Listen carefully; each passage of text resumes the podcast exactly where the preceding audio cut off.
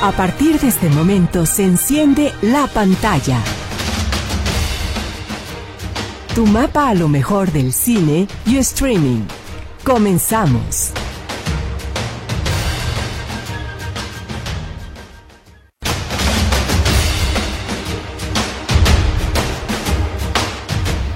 Hola amigos de la pantalla, bienvenidos, qué gusto saludarlos. Estamos en este sábado 11 de noviembre, avanzado el año, me acompañan Jania y Daniela. Bienvenidas chicas, ¿cómo están? Mm, muy bien, con calor, pero todo bien.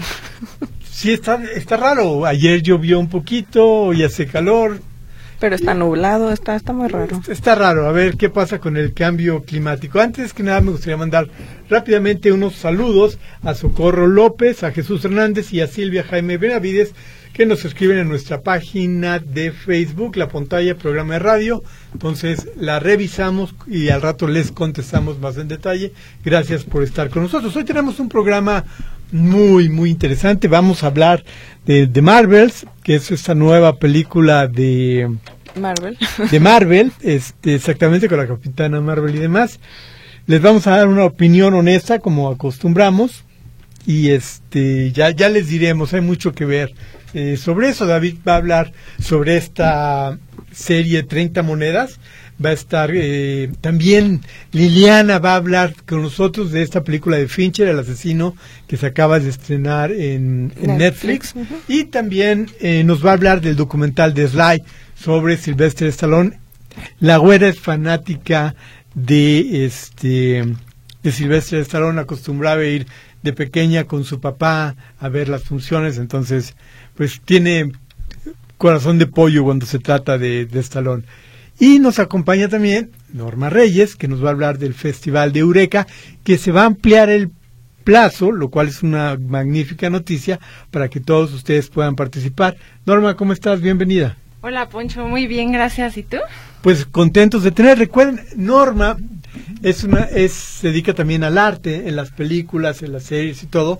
Y pues vamos a aprovechar que la tenemos para que nos hable un poquito sobre el arte, este, lo, lo que se hace ahí, eh, el trabajo, porque es muy importante. Tenemos grandes este, directores de arte en el cine mexicano, bueno, Caballero, ni más ni menos, que ha ganado ya un par de Óscares. Entonces, eh, para dar un poquito de guía a, a la gente, ¿qué hace alguien que se dedica al arte, el director de arte y demás? Pues un director de arte es el que desarrolla junto con el director toda como la parte visual de la película. Por ejemplo, todos los escenarios, los sets, eh, todos los props que utilizan los actores, todo eso se diseña previamente y tiene que ver con la situación, con el contexto, hasta con cuestiones psicológicas de los personajes. Y es bien interesante, fíjate, porque también evidentemente las películas animadas se requiere incluso más trabajo de arte, porque hay más libertad, cosas que conseguir. Estaba viendo una serie en Netflix se llama El Samurái de Ojos Azules, que está muy interesante, ya la comentaremos, y el trabajo de arte que hacen de ir en- encontrando objetos y demás. Eh, la creatividad, el hombre araña también, la segunda parte que acaba es ahí en HBO Max. Eh, el trabajo de arte es, es increíble, es, es fenomenal. Sí, está bien padre. Es, creo que tienen toda la misma base. Lo que cambia es que cuando es live action, pues hay que conseguir cosas físicas, ¿no? O mandar a hacer o construir Claro. o no sé, conseguir, porque luego si son como cortometrajes o películas de época, pues ahí cambia también el rollo. Claro, y si no es lo mismo si trabajas para Marvel o Disney, donde los presupuestos, bueno, solo tenemos 220 millones de dólares, te sirven 2 millones de dólares, ah, si trabajas aquí en el cine independiente, oye, tenemos 5 pesos. Sí, eso es muy común. Pero también creo que el departamento de arte es medio mago y consigue cosas. Entonces eso es, es parte como de lo que se tiene que hacer. y de un trabajo muy interesante. El arte es una parte fundamental al contar una buena historia. Y estaba escuchando a Tarantino hace muy poco que decía que un director lo que hace es conseguir buenos, excelentes este, artistas para que él les comunique su visión y ellos a partir de ahí la construyan. Entonces, bueno, hablaremos un poquito más adelante de eso y de Eureka. Por lo pronto, tenemos que decirles que mm, también vamos a hablar, David va a hablar de 30 monedas y se acabó la huelga. Se acabó Bendito la huelga sea. de actores. bendito sea, todo el mundo está muy contento. Creo que la que menos contenta está es Brie Larson, porque ella no, no quería trabajar, o sea, no que, está muy molesta con la película de Marvels por los cambios que le hicieron y demás. Entonces la huelga le permitía no abrir. Ahora ya se acabó la huelga y ella tiene que hacer promoción no de una excusa. película, pues que no le gustó, evidentemente. Y a mucha gente tampoco. No, pero- es que es mala, mala la de Marvels. Eh, es la película más cara en términos de minuto por costo. Dura 102 minutos y costó 220 millones de euros, de, de euros, de dólares la, la película. Entonces, eh, ¿por qué dura tan poco? Porque tuvieron que recortarla para hacerla más visible. O sea, hicieron, ay Dios mío, ya les diremos más adelante, pero al oír mi tono, no se esperen nada bueno. Pero, en fin, tenemos a The Marvels, ya hablaremos un poquito más adelante otra vez de ellas. Y, y vamos rápidamente con la taquilla. ¿Qué tenemos en taquilla? En el puesto número 4 tenemos a Los Asesinos de la Luna, la película de Martin Scorsese, que juntó 12.8 millones de pesos, acumulando 27.7 millones de pesos. De hecho, ya tenemos, el, el dato es un poquito mayor por lo de estos últimos días, está cercano a los 30, no le ha ido tan bien en taquilla como, como debería, pero es una película que yo espero que recupere más de los 200 millones de dólares que costó, y sobre todo es una película que es importante, es una película diferente, donde va a ver usted alguien que va a estar compitiendo por los Oscars. Uno de los mejores directores de todos los tiempos es Martin Scorsese, con dos actores fenomenales que son Leonardo Robert- DiCaprio y Robert De De Niro, y la chica que también va a estar nominada al Oscar. Ahorita buscamos el nombre de la actriz, no lo tengo ahorita en mente, pero ella hace un trabajo extraordinario. Entonces, ahorita lo decimos porque evidentemente vale mucho la pena. Bueno, de igual manera la película pasó en cines porque quería estar nominada a los Oscars. En realidad es producida por Apple TV y va para la plataforma ya que pase Es- por los cines. ¿Qué es la, la estrategia de las plataformas? Tratamos de ganar un Oscar para darle prestigio a nuestro. Ahí ya tiene el personaje. Ah, Lily Gladstone. ¿Otra vez? Lily Gladstone. Lily Gladstone, qué buen trabajo hace. De hecho, ella va a estar seguramente nominada a los Oscars.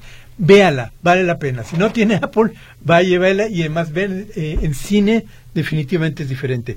En tercer lugar, tenemos Trolls 3 se armó la, la banda.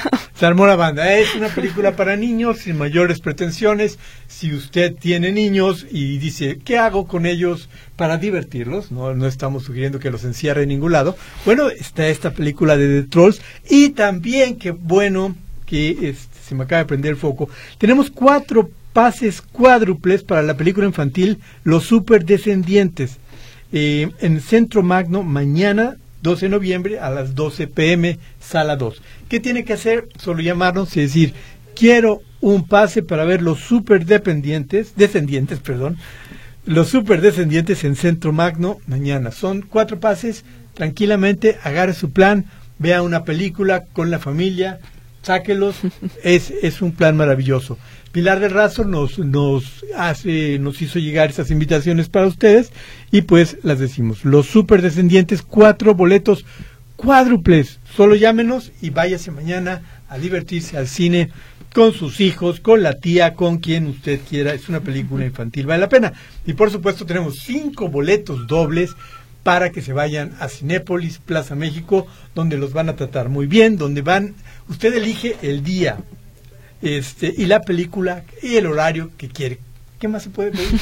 palomitas, ahí venden riquísimas palomitas. Yo soy un fan. ¿Te gustan las palomitas, Norma? cuando Me encantan. Es una maravilla estar comiendo palomitas de fresco y ya. Yo con eso puedo aguantar hasta esta película de Marvel. Pero bueno, en segundo lugar tenemos Radical, que tuvo unos ingresos de 46.7 millones de pesos, acumulando casi 100 millones de pesos. De hecho, acaba de. Otra vez acaba de pasar los 100 millones de, de pesos ya. Este. Derbez es una película eh, donde un actor de comedia ya lleva tiempo de repente haciendo cosas como de drama y demás. Lo hace muy bien Derbez. Y es una película recomendable. Si usted es maestro y se quiere sentir conmovido, o usted es un alumno que le gusta eh, eh, el trabajo de algunos de sus maestros, vaya, la va a pasar muy bien. Es una película bastante recomendable. Y en primer lugar tenemos a... A los osos que dan miedo, Five Nights at Freddy's, la película que ya acumuló 189.4 millones de pesos. Sí, es, una película que ahí está viendo. ¿Ya la fuiste a ver, eh, Norma? No. Es una- ¿Tú jugaste el juego? Era era un juego del, de los 80s o de los 90s, creo. ¿Cómo Eh, se llama? eh, Five Nights at Freddy, la película. Ah, ok. O sea, la ubico, no la he visto y no jugué el juego. No, pero es que ya es... eh, Norma es una persona muy joven. Lo mismo Dani, lo mismo Jania. Yo no puedo decir lo mismo. Así que, en fin, eh, puede ir a verla. Es una película que mezcla la comedia y el horror. mm, De, no tan afortunadamente, pero bueno, si quiere pasarla bien un buen rato, es una película donde puede hacerlo sin problemas. Bueno, me estaba quedando corto. Quiero mandarle saludos a Romelia Alberts y Adriana Bustos de la Sociedad de Mujeres en el Cine y Televisión, que es una asociación bien importante que apoya a nivel nacional el trabajo de las mujeres, eh, evidentemente en cine y televisión, desde cualquier área se unen, sacan proyectos, hacen muestras, festivales, están haciendo un trabajo fenomenal. Las dos son dos eh, personas con una capacidad de trabajo fantástica, son personas siempre positivas, ya ven que en el medio de repente hay alguien que es como medio mala onda, medio vidioso, no, esta asociación siempre nació para apoyar a las mujeres, para que se desarrollen. Si a usted le interesa el cine o eh, la televisión, mi recomendación es que vaya con ellas, va a encontrar muchas cosas que le van a ayudar a tomar el sendero correcto. Entonces, un abrazo muy grande para ellas y también felicidades a Juan Carlos Camacho que cumple años. Él sí es más de mi rodada, así que con él puedo platicar de Freddy's, la película. Muy bien, Eh, vamos a hablar rápidamente, antes de irnos a unos breves comerciales, de, de Marvels. Es una película que se había estado esperando mucho. Se había hecho la Capitana Marvel hace algún tiempo, no sé si la vieron. Mm, 2018, La Capitana Marvel, sí, 19, con creo. Larson, que es una película donde se manejaba mucho el tópico eh, femenino. Hay escenas de donde ella dice, le dice no puedes, etcétera, y ella empieza a recordar todas las veces que se lo han dicho y le sirve de motor para salir adelante. Es una película a mí me gustó la, la primera, pero en esta película hacen un poco del lado del personaje, el guion es muy malo, la historia es espantosa, y la directora y también guionista, o sea, no hay cómo se salve esta Nia da Costa, que, de plano, digo, su trabajo apesta bastante, es, es, es una película que no va a ningún lado, es una película que tiene momentos, pequeños momentos, que te trata de hacer reír en algún punto, pero nunca hay situación dramática pesada, nunca sientes chin, ¿qué va a pasar a continuación? Más bien dicen chin, ¿a qué hora se acaba? Es una película que también nos demuestra que el tiempo es relativo, dura 102 minutos y parecen 3 horas. Evidentemente hay mucha gente de Disney que, que no, qué maravilla, es, todavía no empieza la película, es la pantalla en blanco, oh, pero está muy bien la pantalla en blanco. Pero las críticas, muchas gracias, han sido bastante duras a esta película. Yo le digo, mm, a lo mejor puede pasar un rato medianamente agradable, no vale la pena la película y usted igual va a ir a verla. Porque es una pe- películas, es Marvel y la gente lo va a hacer. Vaya a verla sin ningún problema, ya la comentaremos con usted más adelante en una semana, donde me dirán, ¿cómo no te pudo gustar? Y le colgaremos. No, no es cierto. Y ya, ya platicaremos de eso y escucharemos su opinión y diremos por qué, qué aciertos tiene y qué no. Para no dar spoilers, yo, en, desde mi punto de vista, no me gusta Flash, que criticamos mucho, me parece mejor película. Con eso digo todo. Así que bueno, tenemos eh, llamadas Jorge Padilla Ábalos, Borletos, este, ¿qué película hay de estreno próximamente? Bueno, ya tenemos esta que es de Marvels, que es estreno de en Netflix está El asesino de Fincher, que es una película que llama mucho la atención. Entonces, eh, rápidamente adelantamos. María Teresa López González, eh, para el Centro Magno, ok, ya estás. Para los boletos cuádruples tenemos, y los primeros cuatro que llamen ya está. Sofía Isabela, ya estás también, se están yendo rápido. Ernestina Quintero, Centro Magno también. Francisco Javier dice nada más boletos, así que vamos a buscar si hay alguien también en WhatsApp. Ya, el primero que salga le damos los boletos y quedan los cinco boletos para, Para que vayan a Cinépolis Plaza Plaza, México. México. Ok, eh, vamos a ir a un pequeño corte eh, comercial. Regresamos con David eh, Ruiz Elizondo para platicar de 30 monedas, esta serie española de Alex de la Iglesia.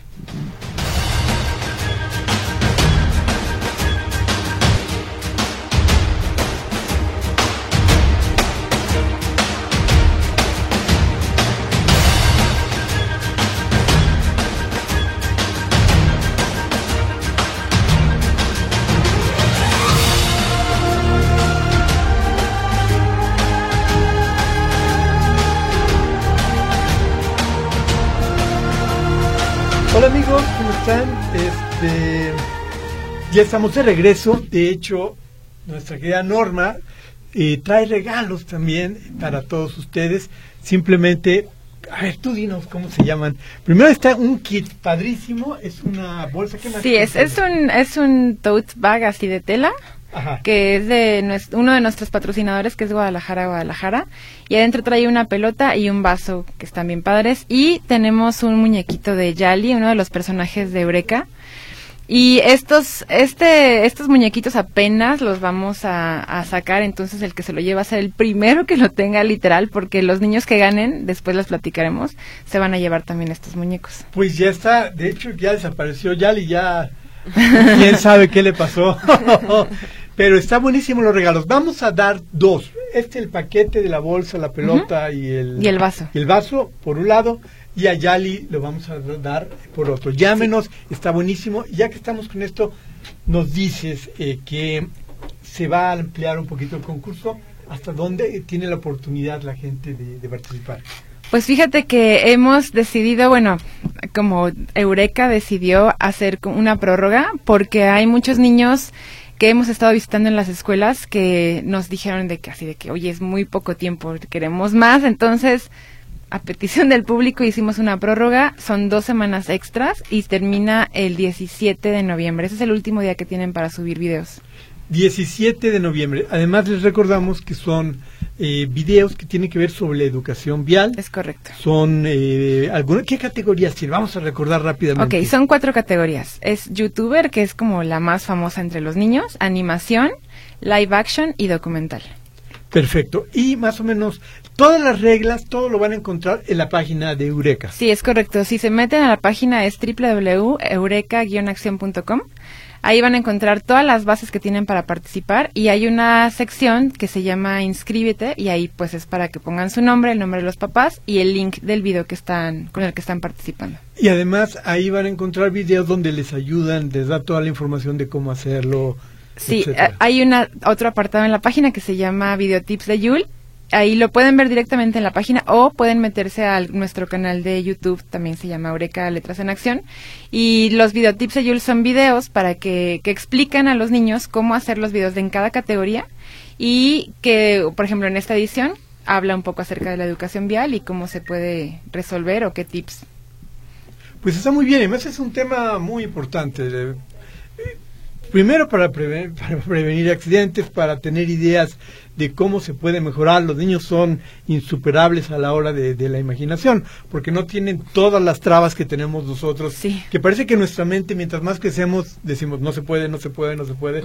Parece que el no es lo primero, cuando al final de cuentas es cómo se puede hacer, que lo tienen los niños. De hecho, nuestro subconsciente, la gente creativa, una de las primeras cosas que desarrolla el subconsciente es la capacidad de resolver las cosas porque no está el no, sino siempre está la posibilidad de buscar.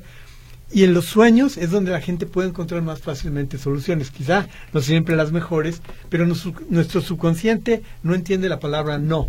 Es correcto. Sí, por eso es muy importante de- como en vez de cerrarse y como ya decir no se puede y no hacer nada al respecto, es como buscar una solución y eso es justo lo que creo que los niños hacen, buscan soluciones. Exacto. Eso está padre. Y además, a final de cuentas, el que puedan encontrar a lo mejor su, su camino, que digan, me fascina esto, Sí. esto a, esto me quiero dedicar a temprana edad, puede ser una cosa maravillosa. Los más grandes directores o artistas, etcétera, en- empiezan muy temprano, encuentran, van desarrollando ese talento, la gente dice, qué raro, qué loco está, y sin embargo, eh, al final de cuentas, logran hacer cosas que nos maravillan a todos. Así que participen, Eureka es el mejor lugar para poder participar de niños, les está ofreciendo la oportunidad, tiene buenos premios, este, no, no, no se lo pierdan motiven a sus hijos a que lo hagan, no se va a arrepentir. No, y aparte está padre, es porque es un proyecto familiar, o sea, no es nada más de que el niño haga el video solo, sino que sea un proyecto entre los papás y los niños, o a lo mejor los hermanos más grandes de un niño. Y eso también fomenta el vínculo familiar y, la, la participación grupal. Y eso también creo que es algo muy importante, pues no nada más el video, pues, o como el hecho de participar. Exacto, y, y eso es padre. Abuela, rápidamente, brinca de la azotea, que vamos a grabar. Solo tenemos una toma. bueno, en fin, ya, ya está la invitación este, para que lo hagan, está y muy padre. Y eh, vamos a adelantar un poquito de las cosas en las que tratamos de, de encontrarnos con David. Recuerden que a veces eh, la tecnología es traicionera para mí toda mi vida, la vida, la tecnología ha sido traicionera, pero bueno, les adelanto, hay una serie en Netflix que se llama El Samurái de Ojos Azules. Es una película que está ubicada, en, es una serie ubicada en Japón, es animación, extraordinaria la animación, y eh, habla mucho de... Japón es muy racista, siempre fue muy racista. De hecho, Japón no se quería abrir al mundo. Fue hasta una guerra con Estados Unidos que derrotan a Japón, que entonces los obligan a comerciar. Curiosamente, el que derrotó, eh, el almirante que derrotó a Japón se llamaba Matthew Perry, ah. como el, actor de, de, Friends. Y entonces esta película habla de esa etapa del racismo, de donde todos los que no tuvieran rasgos orientales, japoneses, pues no podían estar en el país o eran degradados y demás. Y aquí el personaje principal es una mujer y es una mujer que es una mestiza, lo cual es muy interesante porque habla de las mujeres, de la situación de, de los mestizos y, y hace esa recreación de los héroes del Japón antiguo que vale mucho la pena. Yo se las recomiendo, échenle un ojo y la vamos a estar platicando. Tiene muchas cosas profundas. Tiene momentos dramáticos. Los personajes son eh, no es ni el bueno y el malo, tienen muchos matices. A veces el bueno dices, que el bueno o la buena, pues, el personaje principal dice, ya, qué, qué mala onda eres. Y el malo dice, ay, está bien, me caes un poco bien, ¿no? Entonces se mueven. Como es en la realidad, los personajes tienen este, varias cosas. No solo son ni blancos ni negros, sino eh, tienen matices que es lo que lo vuelve interesante. Entonces les recomiendo, está en Netflix que puedan ver esta cinta, eh, esta serie de el samurái de ojos azules, vale mucho la pena. Vamos a irnos un pequeño corte comercial y regresando, ya sea que hablemos con David o con la güera, seguimos adelante. Volvemos.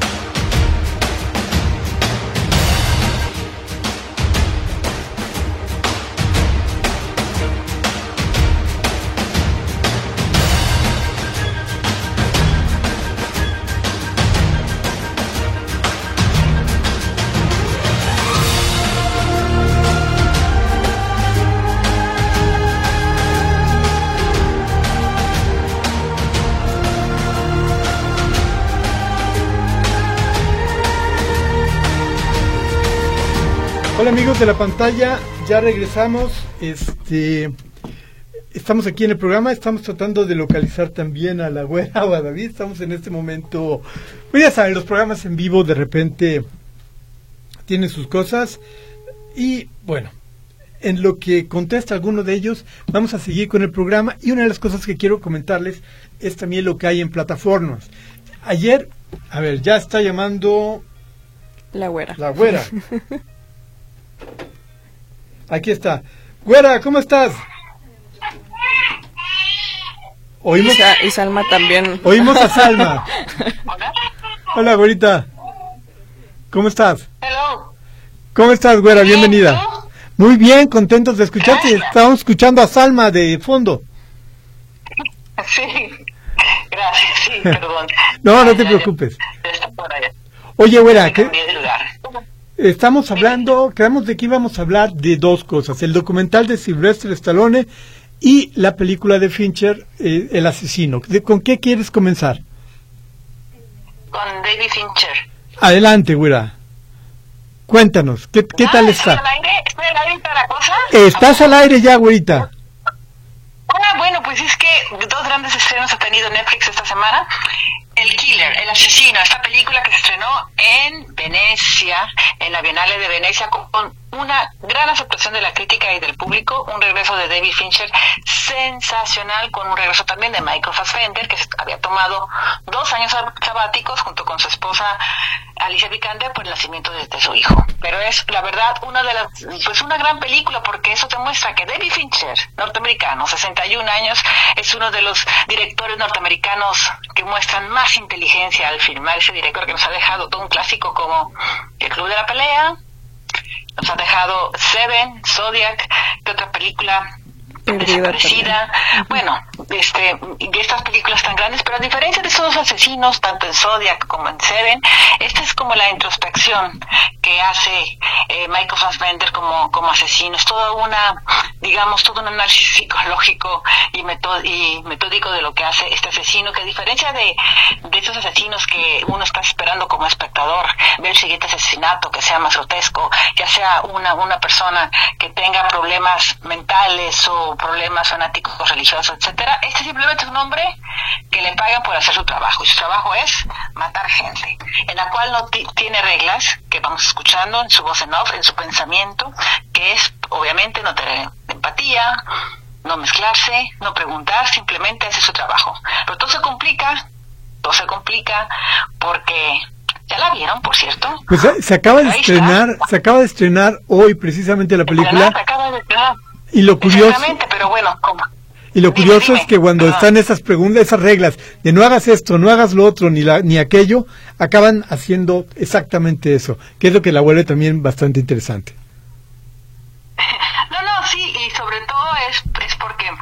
Bueno, porque él eh, tiene un error dentro de su trabajo y eso es lo que desata lo que es toda la película, pero nos presenta también un asesino en crisis, un asesino que digamos tiene vulnerabilidad, tiene una persona, una mujer que, que lo acompaña y que bueno, ya, ya no quiero hacer spoilers, pero ya viendo la película se darán cuenta que es un asesino que, que está en crisis realmente y que podemos ver vestigios de ciertas emociones en él.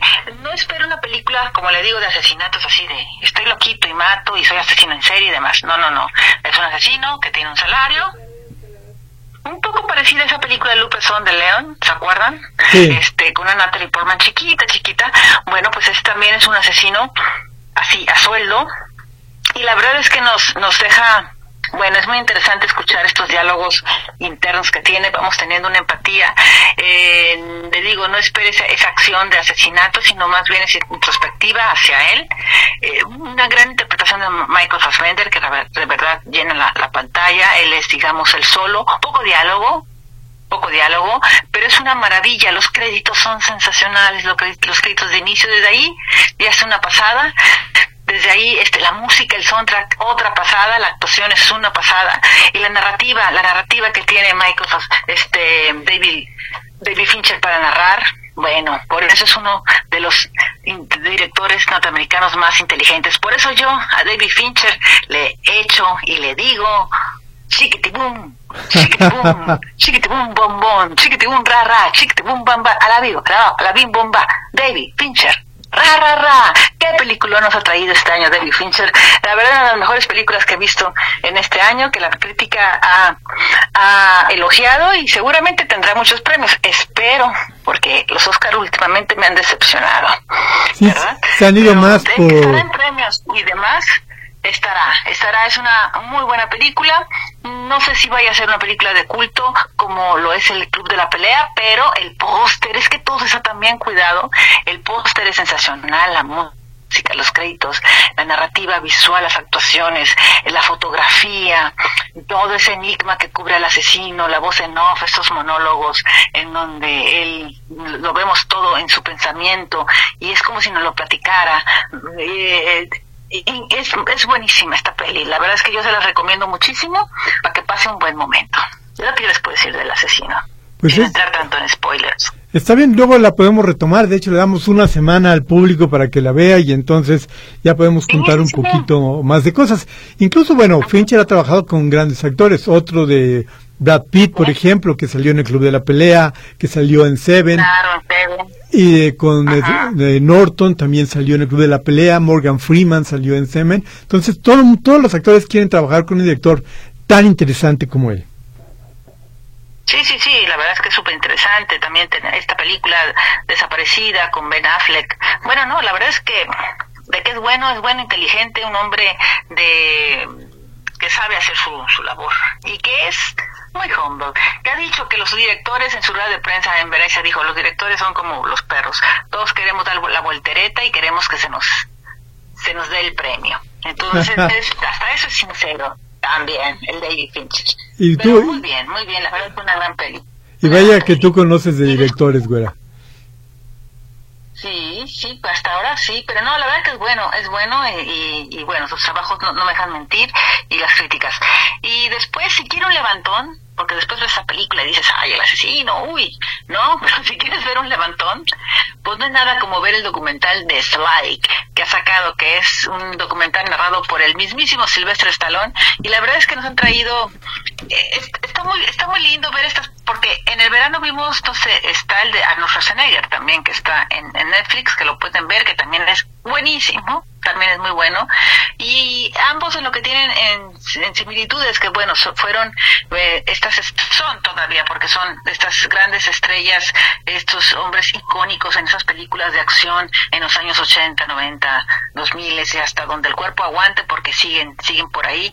Y la verdad es que Silvestre Stallone, en este caso nos narra su vida, eh, en él, eh, mientras vemos cómo se muda de casa, pues va hablando sobre sus inicios, sobre la dura infancia que tuvo con su padre, sobre todos los rechazos que tuvo como actor, porque como sabrán, pues nació con esta, eh, los, ciertos músculos de la cara, de la boca, este, por un, pues por bueno una, una negligencia médica y, y, bueno pues cómo fue rechazado cómo trabajaba cómo no le tenían respeto cómo trabajaba de acomodador etcétera etcétera hasta que un día dijo pues si no me dan películas pues me las escribo yo. Y cuenta cómo se escribe el nacimiento de Rocky, el nacimiento de Rambo y el nacimiento de Cobra de todas sus películas, pero lo más interesante que narra es que como las seis sagas de, de Rocky Balboa son etapas de su vida, es lo que quiere plasmar en este personaje y nos cuenta cómo Rocky no iba a ser un boxeador, sino iba a ser otro. Tampoco les quiero hacer spoilers, pero la verdad es muy es, son son documentales muy bonitos documentales en donde te hacen reflexionar, en donde ves la otra parte de esas estrellas de acción, en donde uno dice, ay, Rocky, ya rookie, ¿verdad? dicen, pero realmente es, es muy bonito, habla mucho de la, de la familia, pero sobre todo habla sobre mmm, cómo eh, tanto él como Arnold Schwarzenegger, porque cada uno lo dice en su, en su historia, eh, pues fueron pezoneros, la verdad es que no tuvieron todo en, en bandeja de plata. Todavía Silvestre Stallone la tuvo más difícil que Arnold Schwarzenegger, que él venía de ser Mister Universo y Mister Mundo con el mundo de la fisicultura.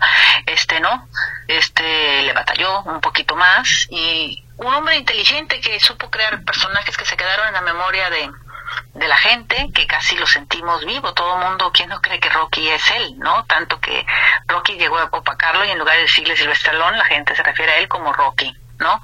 O como Rambo.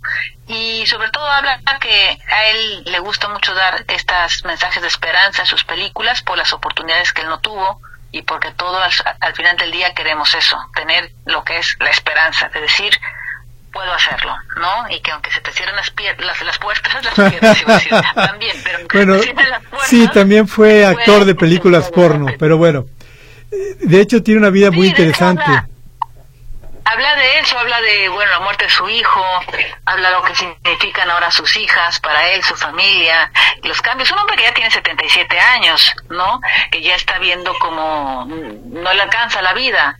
O sea, que ya estamos en edades de, de reflexión para él después de los 40 ya, estás en edades de, de, ir restando en lugar de ir sumando y ya es cosas de reflexión y que la vida se te pasa tan rápido como una Polaroid, ¿no? Como fotos en Polaroid. Eh, eh, reflexivo, emotivo, ese es, ese es el, el documental de Silvestre Salón. Vale mucho la pena verlo, no es nada aburrido, la verdad si les gusta Silvestre Salón, si les gusta si es usted admirador, porque yo, yo la verdad que les soy muy, yo soy muy admiradora de Silvestre Stallone, creo que es un hombre inteligente que supo crear sus propios personajes, y a mí la verdad es que Rocky me encanta. Siempre será una de mis películas favoritas y la última saga como se despide de, de Rocky Balboa en la película Rocky Balboa se me hace sensacional. Y bueno ah, eh, no soy tan fan de Rambo pero la Rambo la primera Rambo First Blood se me hace un peliculón una crítica tremenda al gobierno de Estados Unidos. Después pues bueno pues ya, ya ves que siguieron estas, estas sagas que también y, y, está muy interesante porque todas estas sagas como Rocky 4 5 Rambo que pelea contra todo el mundo y no le pasa nada son etapas de su vida en donde él está este, con soberbia, con el ego altísimo, etcétera, etcétera, hasta que eh, bueno, muere su hijo en el 2012 y, y, va como recapitulando, va como diciendo, bueno, ¿qué hago con esas estupideces? Se, se casa con Jennifer Flaggy, tiene sus hijas, y, y, lo podemos ver en, en, en la personalidad de, de, estos personajes, ¿no?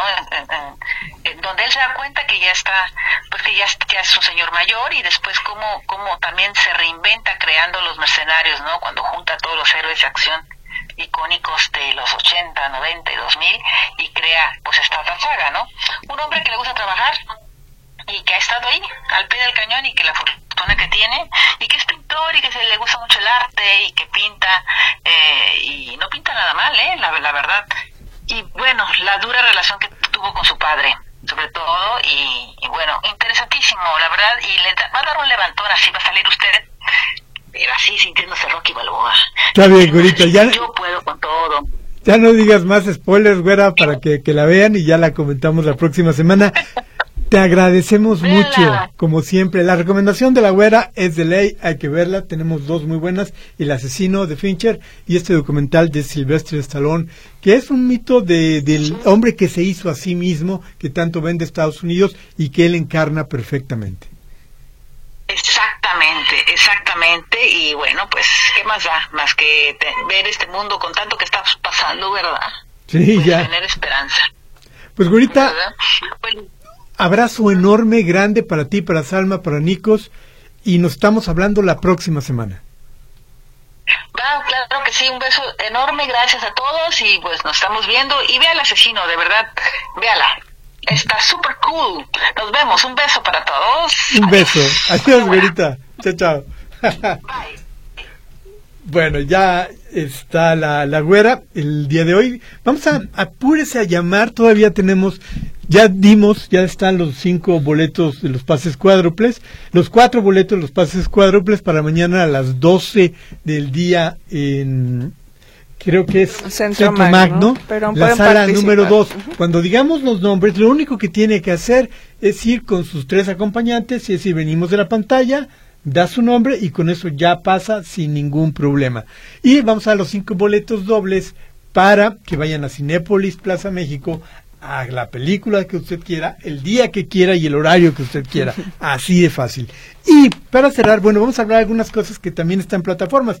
Decíamos del Hombre Araña 2, que ya está este en HBO en, HBO que es una maravilla es una de las películas eh, de las mejores películas de este año en animación eh, vale muchísimo muchísimo la pena y tocan otra vez también el tema entre el hombre araña y Gwen y lo hacen de una manera muy interesante dándole mucha fuerza a Gwen en esa relación amorosa en esa porque las relaciones amorosas a veces son, qué maravilla, todo es lindo y a veces maldición, ¿por qué está pasando eso? Y es lo que las hace muy entretenidas. También en HBO, quiero decirles, ya viene el escarabajo, lo cual, híjole, bueno, puede ver en el escarabajo, fue un fracaso totote, y, pero hay una película que qué bueno que la pusieron, que vale mucho la pena, es la última película de Ray Liotta, que es el oso cocainómano, este que está súper simpática la película. Tiene una mezcla de comedia y de horror muy bien balanceada. Los personajes son en general muy muy agradables. ¿Tú la viste, Jania? Pues es grotesca y tiene escenas en las que uno no puede creer lo que está viendo, pero eso es lo que la hace divertido en todo. Se aprovecha mucho de lo ridícula que es la situación y la película lo abraza porque sabe lo que es, entonces lo hace muy divertido. Y de hecho ahorita se me ocurrió, se me tuve flashbacks de la vez que la fui a ver, entonces sí vale mucho la pena si les gusta ese tipo de humor. Sí, este, y, y bueno, es la última película de Ray Liotta. Lo ves en pantalla y dices, chin, sí se ve mal, sí se ve, sí se ve viejo, no es maquillaje. Entonces, vale la pena, yo creo que la va a pasar bien. Si a usted le gusta el humor negro, eh, es una película que va a disfrutar plenamente. Y tampoco es que exceda los límites de, de las cosas. No va a haber nada que, que vaya a recordar en sus últimos días de la vida como una pesadilla tremenda. Así que la, la, va a disfrutar. Este, también tenemos de lo que viene, bueno, ya está la recomendación de la güera, que es esta película de Fincher, El asesino. Puede verla, Fincher es uno de los directores más interesantes, también es productor, es alguien que busca mucho la parte oscura del ser humano. Él estuvo trabajando antes también con Netflix haciendo estas series de los creadores de Mindhunter, Mindhunter uh -huh. que parece que se quedó en la segunda temporada, pero véalo, es un es un director muy interesante, es un creativo muy interesante, muy oscuro. Ha tenido muy buenas críticas esta película que está ahorita en Netflix. En, en Netflix. Entonces, eche un ojo también está de Sylvester Stallone, que tuvo que vender su perro. eh, lo vendió por 50 dólares y lo, y lo recompró por más de mil dólares qué gacha es la gente, ¿verdad? A veces, pero bueno. Vale, vale la pena echarle un ojo. Eh, también por aquí tenemos, eh, ya hablamos del oso cocainómano. ¿Qué, ¿Qué otra cosa tenemos por ahí? Este, ya hablamos de los ojos azules del samurái. ¿Qué, ¿Qué, más has visto ahí por plataforma? ¿Vio el último capítulo de Loki? Disney. O ya la abandonó. Okay. Cuentan, cuentan, lo que pasa, de Loki ahorita vamos a hablar, qué bueno que lo mencionas. Tienen, Disney está sacando esta serie de escalofríos, que está bien. Cada semana los viernes sacan un nuevo capítulo, tiene un humor eh, interesante, tiene un horror leve, también interesante. Y bueno, está Loki que terminó la temporada esta semana, que ha llamado mucho la atención. ¿Qué opinas tú de Loki, Genia? Eh, mire, pues la, la cosa con Marvel es que ahorita está en un punto donde no le están dando al público lo que les pide, entonces creo que ahí está el problema y el declive de la de la franquicia porque hay muchas cosas que se pueden hacer que no se están haciendo y lo desaprovecha mucho Marvel porque ahora más que nunca es más fácil saber lo que la audiencia quiere, que creo que es lo mismo que le está pasando a DC.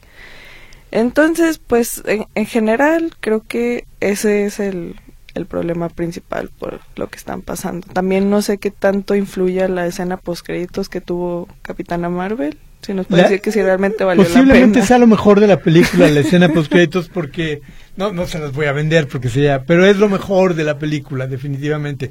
Tiene momentos graciosos, pero no funciona. No hicieron una buena historia. Y el problema es con los guionistas no es que el guionista sea malo, no es que el guionista esté limitado, sino que desde el estudio, las cabezas de estudio dicen, queremos esto, esto y esto, no, no hables de esto, no arriesgues, no te metas con este tema porque es peligroso, pero sí tienes que hablar de esto. Entonces, a final de cuentas, la falta de creatividad, la falta de profundidad de las películas viene desde las cabezas de estudios de Hollywood. Por eso es interesante poder observar películas más pequeñas, películas que vienen siendo como independientes de ciertos autores que buscan contar algo, pero contarlo de una manera honesta, contarlo de una manera visceral. ¿sí? Esto me importa, por eso te lo quiero decir.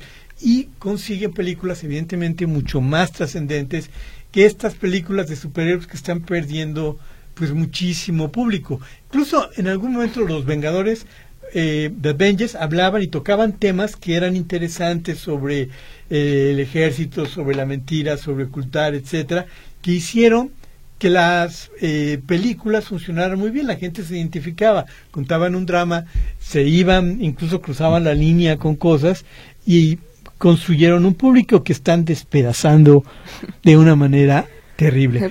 Pues de hecho ahorita que lo menciona recuerdo todos los elogios que recibió Capitán América El Soldado del Invierno porque es un thriller, es una película de espías y también creo que va de la mano con por ejemplo lo que pasó con James Gunn, que él hizo la franquicia de los Guardianes de la Galaxia muy suya y se ve mucho el sello que él tiene en esa película. Entonces, lo dejaron darle su estilo, su humor e hicieron películas mu- que al público le gusta mucho y de hecho fue la película más exitosa de Marvel este año, la, la última Yo- película. Tienes, tienes mucha razón. O sea, a final de cuentas, la- el meter mano del estudio, no, haz esto, haz esto, quitarle libertad a los creadores es una estupidez. Y es donde han estado pagando. Bueno, vamos a empezar a dar los premios. Porque son muchos y nos podemos confundir tenemos, eh, también.